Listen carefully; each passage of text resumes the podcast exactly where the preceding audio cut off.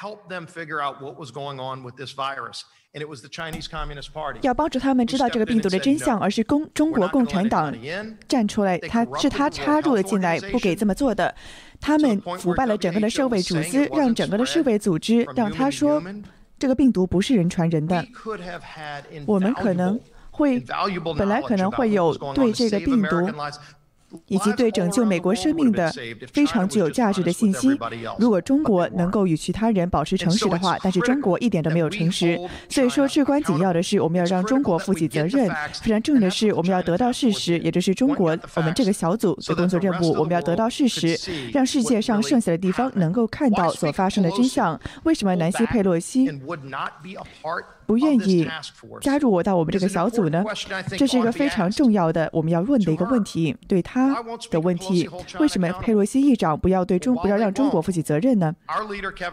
以及我们的议长麦卡锡，他反过来了，他说我们将会让中国负起责任，我们将要有到事实。美国的人想要了解真相，特别是在我们战胜这个病毒的时候，川普总统进行了很多的任务，比如说神速行动，他正在砍掉很多政治上的繁荣入。繁文缛节，让我们找到一个疫苗。就在上一周，我们已经宣布了有第四个美国的公司，也就是强生与强生，已经在了列表之上去研发疫苗。并且呢，是在最终的 FDA 授权通过的阶段之中。那希望呢，在接下来几周，我们可以得到另外一个疫苗的候选人，能够帮助人们重获健康，不让他们被病毒感染。但是我们还是要让中国负起责任。那也是在我们这里要做的一件事情。最后我要提的事情，就是在这一周在众议院中所讨论的事情。非常让人失望的是，佩洛西不想与共和党人一起合作，给家庭他们所需要的纾困资金。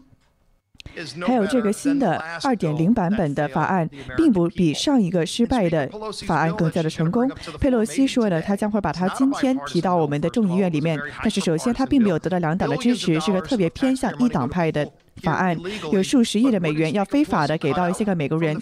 但是佩洛西他竟然不削减英雄法案的钱吗？他要向警察撤撤资。那特别是在第二版本的法案之中，比第一版本对警察撤的资金要更多。而且这是非法的这么做的。我们在这个法案中所看到一切，它都不是两党支持的，实际实质是背道而驰的。比如说呢，一个国会议员他说到，这个国他这个法案是非常的，只要必须得是两党都支持的，才能够真正的保护到小商小商家，才能够帮助到那些个我们正在挣扎的小商家们，让他们有第二轮的资金援助，也长也让那些个商家能够得到他们延续生命的命脉。question. 我们现在有一个提案，是希望把这个法案来到我们的讨论之上。如果说能够得到四百个投票的话，它就能够通过了。但是佩洛西他不想进行讨论。我们看到有二十三个民主党人在几天之前签署了一封联署信，去让佩洛西把这个受到两党支持的法案来到我们众议院的地板上，让他来进行讨论。但是呢，我们也希望可以这么做到。我们也希望能够让数百万的美国人能够得到他们的生计，能够重新的回到正轨之上。那现在呢，会给我们的主席，他也是我们中国小组的一个成员。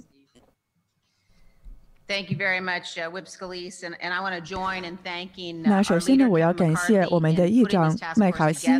把这个小组组建到一起，也感谢我们小组的组长 Jennifer Call，去带领我们的员，带领我们的职员，在这个有效的时机，让我们出台一份报告。这个报告是涵盖了我们国家所面临的一切的来自中国的威胁。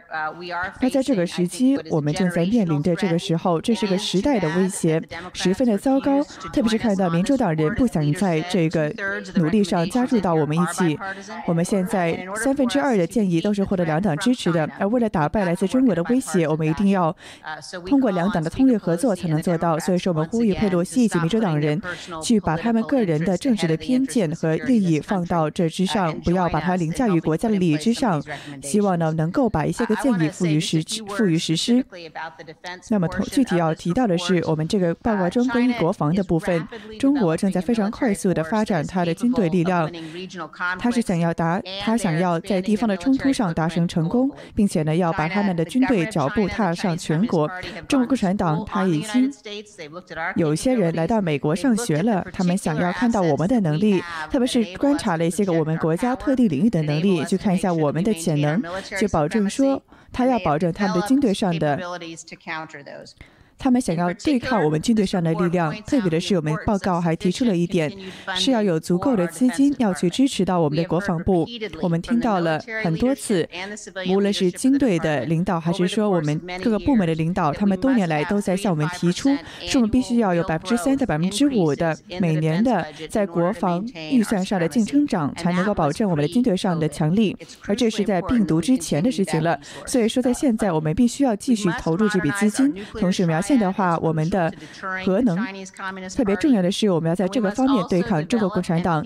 同时，我们要发展，我们要我们发展我们的常规性武器，这对对抗来自中共的印太地区的威胁是至关重要的。这也包括了地对空的导弹。我们看到中国，它是一个非常大的导弹能量，无论是常规性的武器还是双向性的武器都是如此。所以说，我们一定要对抗这一点。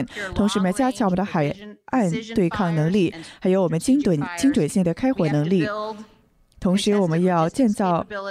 我们的物流能力，我们也要发展我们新的运营性的概念，才能够让我们去对抗来自中国的威胁，能够让我们真正的做好实事去保卫我们的国家。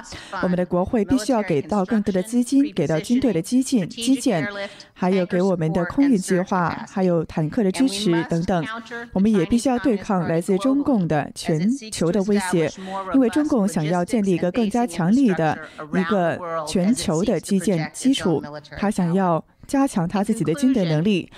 作为结论，我们非常重要的是，所有人都要明确，我们现在是处于一个。自由以及独裁主义的战争之间，我们现在面临的问题是：我们的美国以及我们的盟友是否能够建造我们未来道途的准则，不写对抗来自中共的独裁政权，还是说中共会建立将来的规则呢？我们在这个报告中所提出的规则已经认清到了这一点。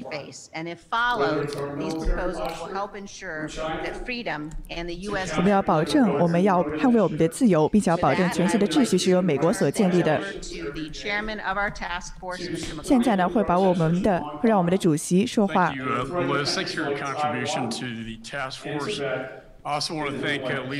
同时呢，我要。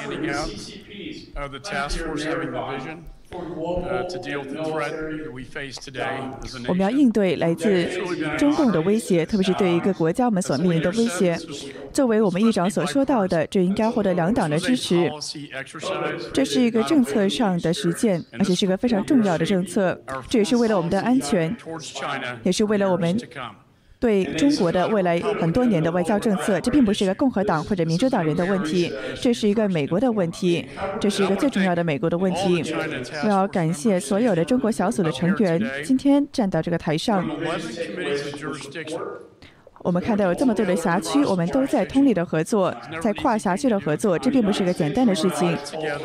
我们把它带到了一起，并且我们找到了整整四百个建议，其中呢大概有两百个都是在立法上的建议，以及三分之二都是获得两党支持的，都是在这个最终的报告中所涵盖的。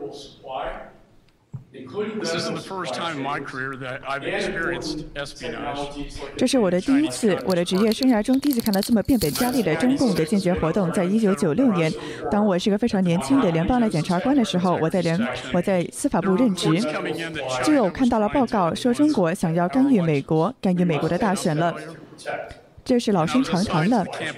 那么当时呢，也是作为这个小组的一员，并且呢，我指控了几个中国人，他认罪了，并且他们开始与我们合作。这或许是我看过的，是我作为一个年轻人当时所看到的最震撼的一场检控。因为当时这个调查呢，是看到了中国的空军以及中国的情报部门的领导，他们是同流合污的，去把。军事的机密以及有卫星的技术从美国窃取，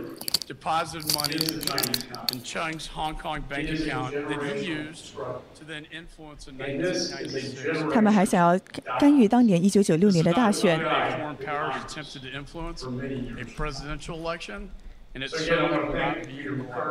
这是一个非常重要的议题。同时呢，我们也看到了很多的见解，去看到中国共产党它究竟是如何运作的。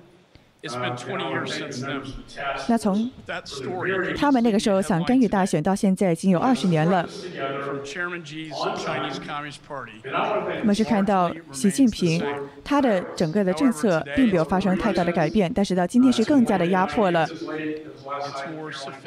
并且是更加的复杂化了。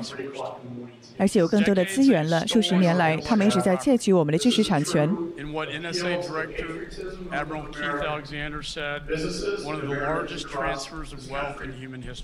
这也是有史以来人类历史上以来财富的一次最大转移。在很多年来，我们一直想要让中国带入我们国际的大家庭，作为一个盟友，作为一个朋友。但是，就像 Baker。参议院参议员最近告诉我的，这并没有成功，这没有行通行得通。最近呢，在休斯顿的领事馆，他被关闭了，因为他们被抓了个正着。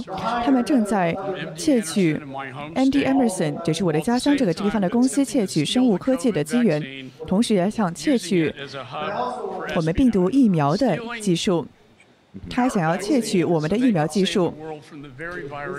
说呢，这个而且这个病毒本来就是中国所传出来的，这就是为什么我们中国的小组工作如此的重要，并且我们是关注于我们的外交政策，是要关注于我们针对中国的外交政策，无论是我们军队上的政策，我们要对抗他们的一带一路的计划，并且呢还要谴责他们人权上的侵犯。每天他们都在侵犯的人权，同时我们要支持香港的抗议。他们也看到，也看到中共正在威胁台湾以及西藏。我们要对抗中共一百年来的马拉松，他们想要达成全球的占领和威权。在数十年来，美国还有他的盟友一直。都沉沉的昏睡着，直到这个病毒让我们惊醒了。病毒让我们全部都惊醒了，对美国人以及我们沉睡的巨人终于警醒了。而且呢，他们把。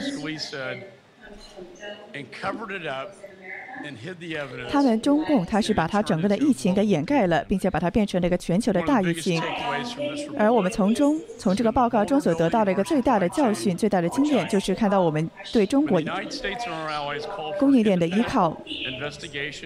我们需要有一个独立的调查，去调查这个病毒的来源。中共呢，是把它的供应链整个的武器化了，并且是威胁到了我们美国赖以生存的供应链。我们必须要保证我们重要的资源供应，包括资疗上的医院、医疗上的供应链，以及非常重要的技术，比如说半导体技术。这就是为什么我们报告中的很大一部分都关注于我们要如何能够保护我们非常重要的供应链领域，包括医疗的设施以及未来上非常重要的技术。我们必须要采取步骤去保护这些个非常重要的供应链。我们不可以再去再继续等待了。我们的国家安全正在危在旦夕，正在依靠这一点。中国共产党它是对于美国的利益来说最大的长远以来的威胁。在很多代以来。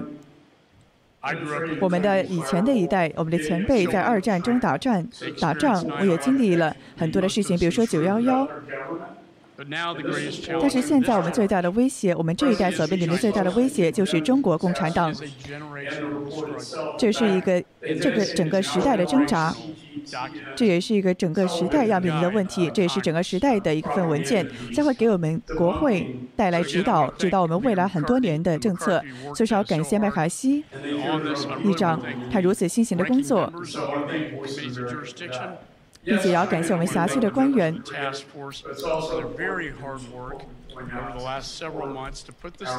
我们花了好几个月才把这份报告组建起来。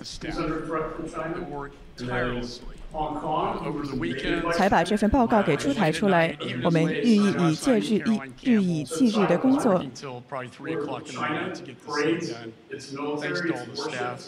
This is a true appeal to the patriotism of American businesses and Americans across this country to wake up um, to the Chinese uh, Communist It's important that we work with our allies to, to win.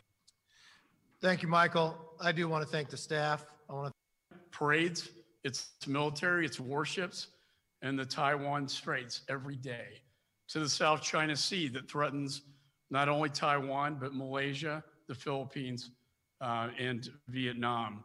Uh, it's important that we work with our allies to, to win this global competition. And we talk a lot about the United Nations, how China has systematically taken over key positions in the United Nations, including the WHO, which failed in its number one responsibility to alert the world to a global pandemic because Tedros was President Xi's handpicked candidate. We need to take more of these positions back. That not just the United States, but our allies. 不仅是美国，还有我们的朋 The body 友 that。we fund so much and pay so much money to can be better represented for freedom and democracy. Let's go another question on Zoom. Our next question comes from Brendan Bordelon with the National Journal. Brendan, your line is now open. Uh, hi, everybody. Thanks for doing this. Um, several of you said about two thirds of the recommendations in this report are bipartisan. Uh, how are you guys reaching that number? Um, what are a few major recommendations where there are differences of opinion between the parties? And if if there is a transition，那如果说有一个在十一月以后有个政府的过渡的话，你是否有信心拜登总统或者如果拜登当上总统的话，他会继续的参考你们的建议，并且去赋予实施吗？那我要回答最后一个问题，然后回到 Mike，让他来回答，去提到我们两党的这个问题。我有个忧虑是说。这是所谓有一个政府的过渡我们看到我们现任的政府他对中国十分的强硬对中国挺身而出并且呢从 fbi 有非常非常多公众的报告已经指出了中共想要干预我们的选举他的确是中共是支持拜登去当成美国的总统的我现在的忧虑是你要看到奥巴马和拜登当时的执政时期在两千一一年当时奥巴马总统说呢我们欢迎中国的崛起我完全的觉得中国它和平的崛起对世界来说是件好事对美国来说也是件好事。或许他们不知道吧或许他真的就那么觉得吧直到他当他根本就没有明白中共一直在撒谎。在二零一五年的时候，拜登说过，我们希望看到中国的崛起。那看到上一年又发生了什么呢？拜登他还说，中国并不是我们的竞争对手。我是希望了拜登能够看一下我们这份报告，并且真的看一看如果说他从病毒中吸取的惨重教训还不够的话，你还没有看到中国所采取的行动，以及他们对我们整个的工业所带来的影响吗？如果说他还没有看到这一点的话，那就对我们来说真的是忧心忡忡了。那对我来说也是一个非常大的忧虑。看到中共，看到想要看到中共，这是为什么他们想要干预我们的选举？那对我们的两党的议员来说，我们在外交委员会上做出了很多的成就，无论是共和党人还是民主党人，我们都在向前推进。我觉得在这次的选举之后，我希望另一边的党派能够停止玩弄政治，并且真的采取这份报告中的建议，其中的三分之二的建议都是获得两党支持的，并且真的开始把他们通过成为法律。我觉得获得两党最支持的，就是关于 NDAA 我们所通过的事情，也只是关于我们供应链的问题。在这个法案之上。我们有这个为美国的法案，这个美为美国制造芯片的法案。你知道，这个芯片你在任何可以打开、可以启动开关的东西都需要用的芯片。芯片无论说你的吐司机呢，还是你的战斗机，都需要这样子的半导体还有芯片。这对我们国家安全来说是至关紧要的。所以说，我们与两党达成了支持，无论是在众议院还是与其他的参议院员一起合作，希望把这一点带到我们的国防生产法的法案之上。同时呢，我们也要鼓励像这样子的公司，把这样子的供应的能力带回美国，去保护我们的国家安全。同时，最重要的是要把这些个生产的以及工作岗位，把它带回来美国，把它带回来美国。我觉得这些都是非常行得通的。在这个选举之后，当每个人都平静下来之后，当把政治放到一边之后，我们就会有足够的时间了，去通过这些个法律。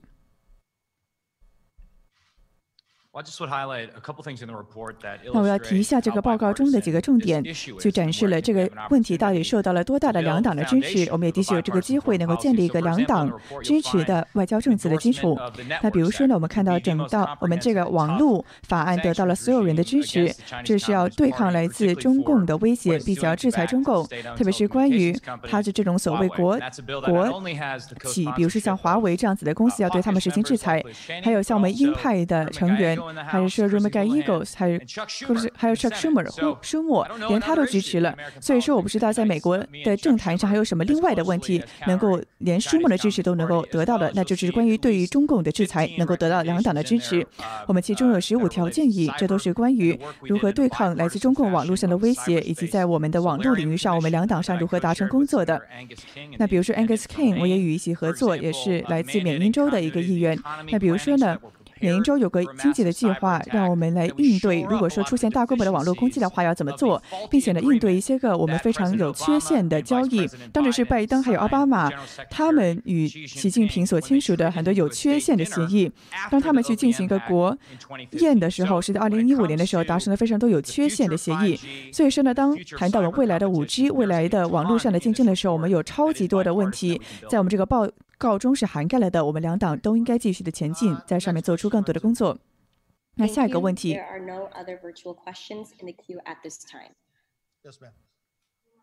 那现在在我们的网络上没有任何其他的问题。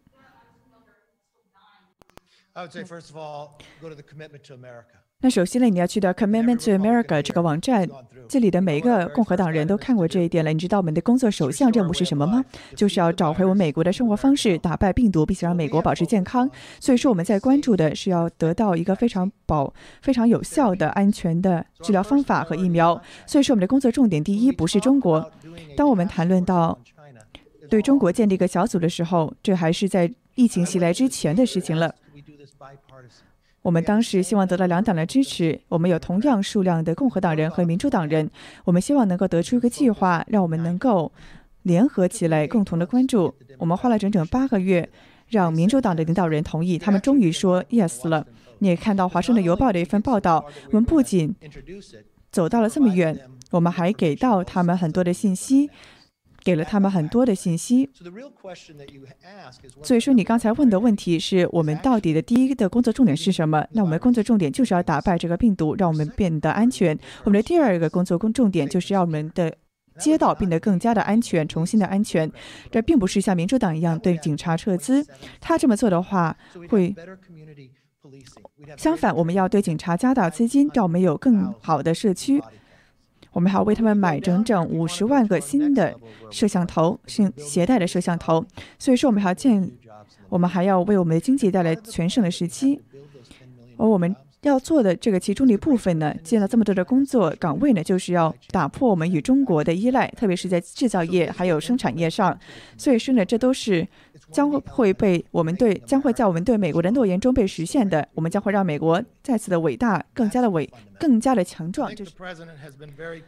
那我觉得总统已经非常明确了，他是反对任何的人在街道上行使暴力的。川普总统最近才说过，他将会任命 K，他将会把 KKK、三 K 组织以及安提法将其正式的认定为恐怖组织。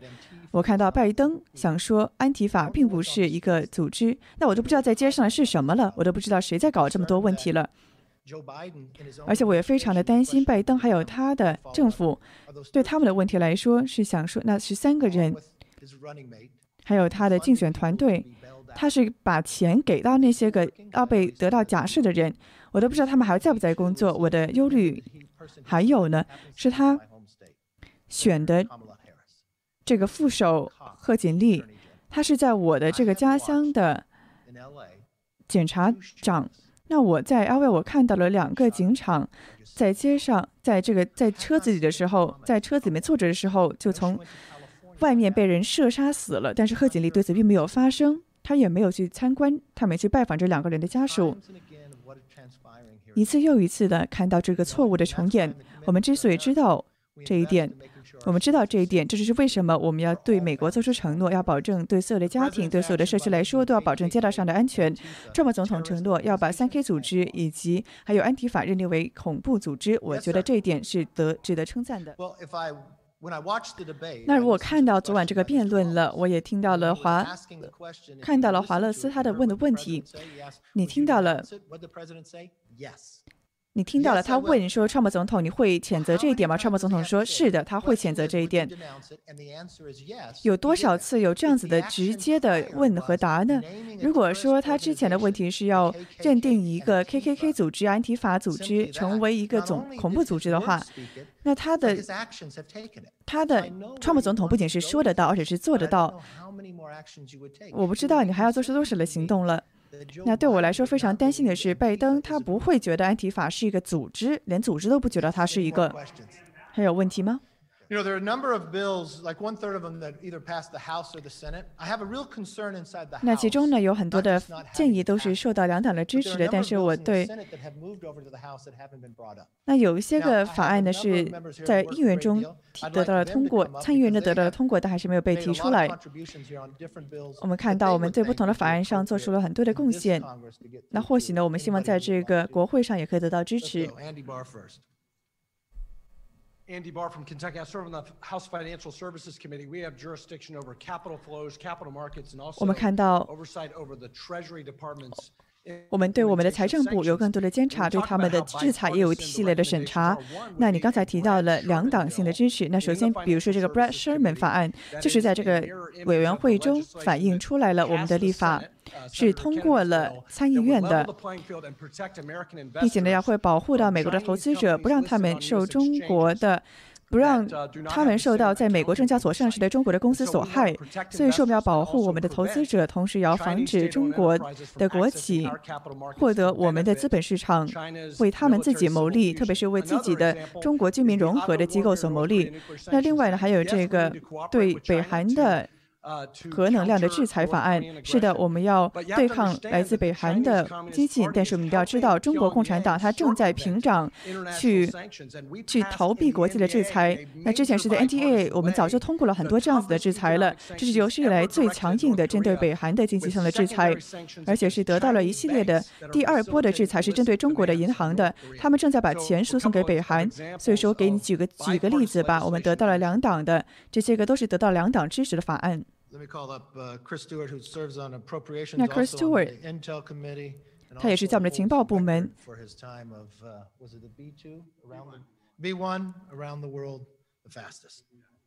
那他也是在 B One 上全球最快的纪录保持者。那我是代表着，我是代表着我自己作为我们众议院的。情报机构的议员来发表的看法，在这个领域上呢，看到有些个超音速，还有这个，还有这个各种的情报上，还有在国防的机构之上，无论是在网络的领域上，还是说在战场上的实战东西，这都是我们要关注的事情，都是得到了两党的支持的。我们也觉得应该也将会被。加入到 NDA 还有 IAA 这样子的法案之中。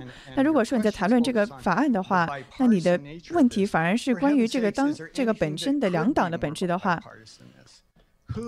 那谁？不会同意说中国是对我们未来的下一代的一个很大的威胁呢？谁不愿意这么说呢？我不知道谁会对此提出异议的。那可能有些人不情愿这么说吧，但是大部分的议员都支持这一点。那你刚才也提到了，比如说人造人工智能，还有还有这个量子的计算。那我们这个报告中都会给我们更多的清晰的见解。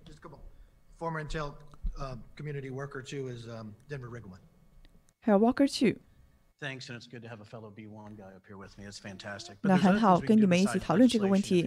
那关于这个立法之外呢，你看到了这个第八十三页的报告。我们不仅是在超音速，还有这个量子计算上，还有在其他的方面，我们还有经济上的事情，我们也要在国会达成更多的管制。这真的是要看出我们的投资有什么的影响。比如说，像以前情报长官以及在这里站着的人，他们都有很多的经验、很多的情报。那看到我们的病毒，这个时候我们不可以、不可以，我们无法同时兼顾两样东西。所以说，我们看到了中共的很多的威胁。我们现在要提出两党的议案，比如说呢，在我们的出进出口银行，我们要开始审查一些个中国的投资，并且呢，要把我们的国防的资金、我们的基建的资金投入到这个上面，才能够防止中国在它的一带一路计划上变得更加的变本加厉。我们要运用我们现有的资金，运用我们现有的资源，运用这个报告去用它当成一个时间线，同时也当成一个资源战略。略上的规划。那你刚才听到了 Chris Stewart，也听到了议长，还有 Mike Gallagher 他们的讲的话。我们现在就有一个机会了，现在就有这个机会去解决这样子的问题。这就是为什么得到两党的如此多的支持，以及如此的重要。作为一个情报的前长官，这个文档或许看起来十分的枯燥，但是这真的是一个我们。这些个非常精英的人所必须要看到的文件，这就是为什么如果你们真的有兴趣的话，请一定要看一下这份报告。这是为什么如此的荣幸加入到这个小组之上，同时呢，也与我们的小组进行法律上的协商。我们希望川普总统在五月份，在二零二零二零年的五月份，他当时就做到了这一点。我们要在经济上对抗来自中国的威胁。还有，Congressman Walz 议员。那要回答你刚才提到的关于疫情上的问题，我们其中的一个得到两党支持的建议，就是说我们希望。关于我们制造制药业的一个国防的法案，我们现在两党的人都在希望通过这个国防生产法，都想通过这个关于国防的法案，无论是关于抗体，无论是关于抗生素，还是做在其他药品上，我们都能够想要更好的在国内能够生产这样子的药品。而当你看到中共的外交发言人，他是说呢，他们或许会把这个非常重要的原材料不让他们来到美国，特别是在这个大疫情之中不让他们来到美国。我觉得这一点。让我们真的要好好的看一看，要保证我们自己的制药业的独立性了。那么这也是看到这个病毒上非常重要的一个议题，对所有的美国人来说，所有的选民来说都是息息相关的。这些个法案都是得到两党的支持的，这真的应该在众议院中得到通过。此外呢，这也不是只看到我们的说的事情，看到习近平他自己说的话吧。他知道，他想要中国去统领这个世界的秩序，他想要把美国和盟友赶出世界的舞台，这就是我们现在要应对的一个问题。他们如何爬到最上边呢？他们如何变成一个统领世界的力量呢？就是通过技术，他们正在窃取我们的技术，他们通过网络上的势力，包括通过我们的大学，我们现在已经逮捕了哈佛这个教授、德州大学这个，还有 Emory 艾默里大学，还有佛佛州的大学。等等，这都是冰山的一角。看到了中国，他如何的想要渗透我们的学术机构，他们正在收买我们的学术机构，他们正在收买我们非常关键的技术，通过收购或者说是其他不见不得人的方式，这是我们非常要警觉的事情。这是一个全力出动的、全力出动的政府还有社会的竞争，我们绝对不可以输掉这一战，不然的话，我们后一代将会受到威胁。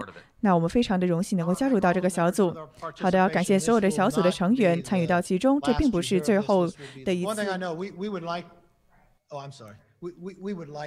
我们是希望能够看到一个一个病毒的纾困法案，一个得到两党支持的经济纾困法案。那非常不幸的是，这些个纾困法案之中呢，一直都有一个常规的分母。那只要一个常规的一个因素，就是呢，一旦佩洛西搞进来，就会把这件事情给搞砸了。他真的是不让他能够得以通过。他在八月份就说呢，得到直到我们通过之前，我们就不会走。但是他把所有人都赶回家了，就让我们回家休息了。那我们众议院中的共和党人已经提出了说，我们。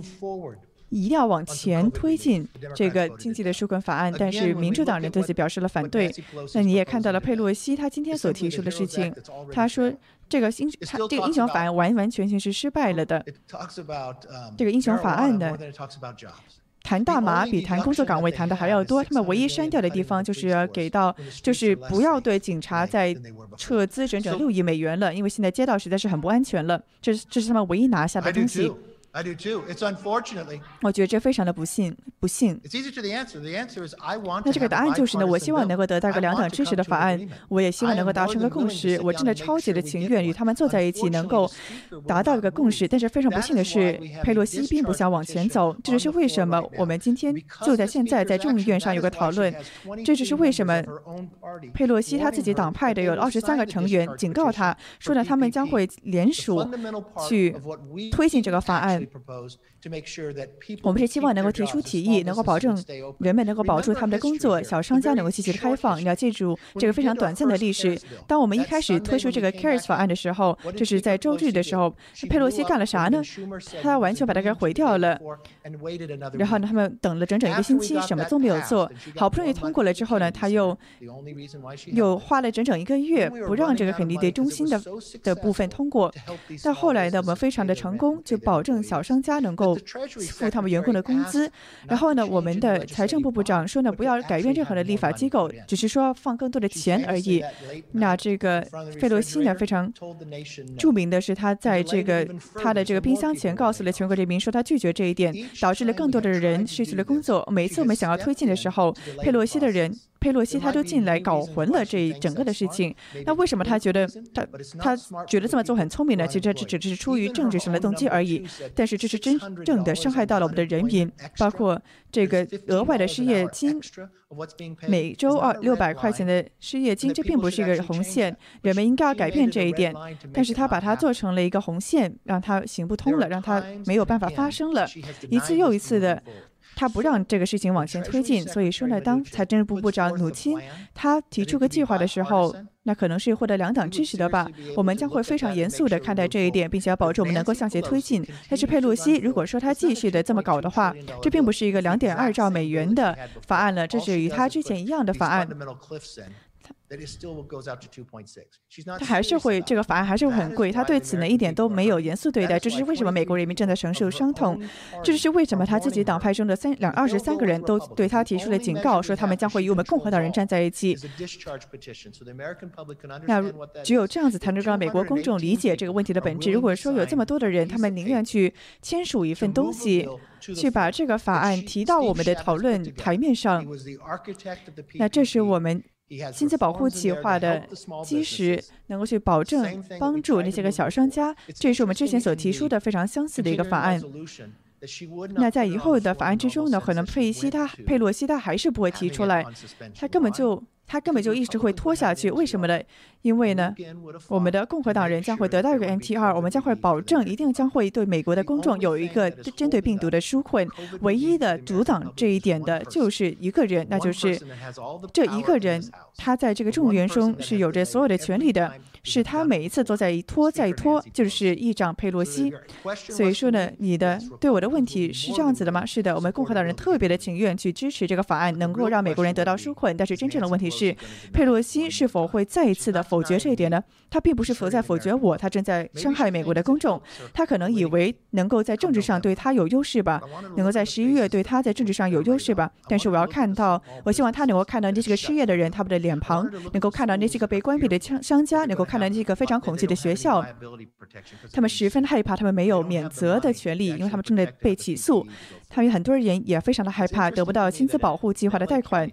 你看到在 L A 郡有个人他说呢，我们将会把学校继续的关闭，直到大选过后，没有任何的科学依据这么做。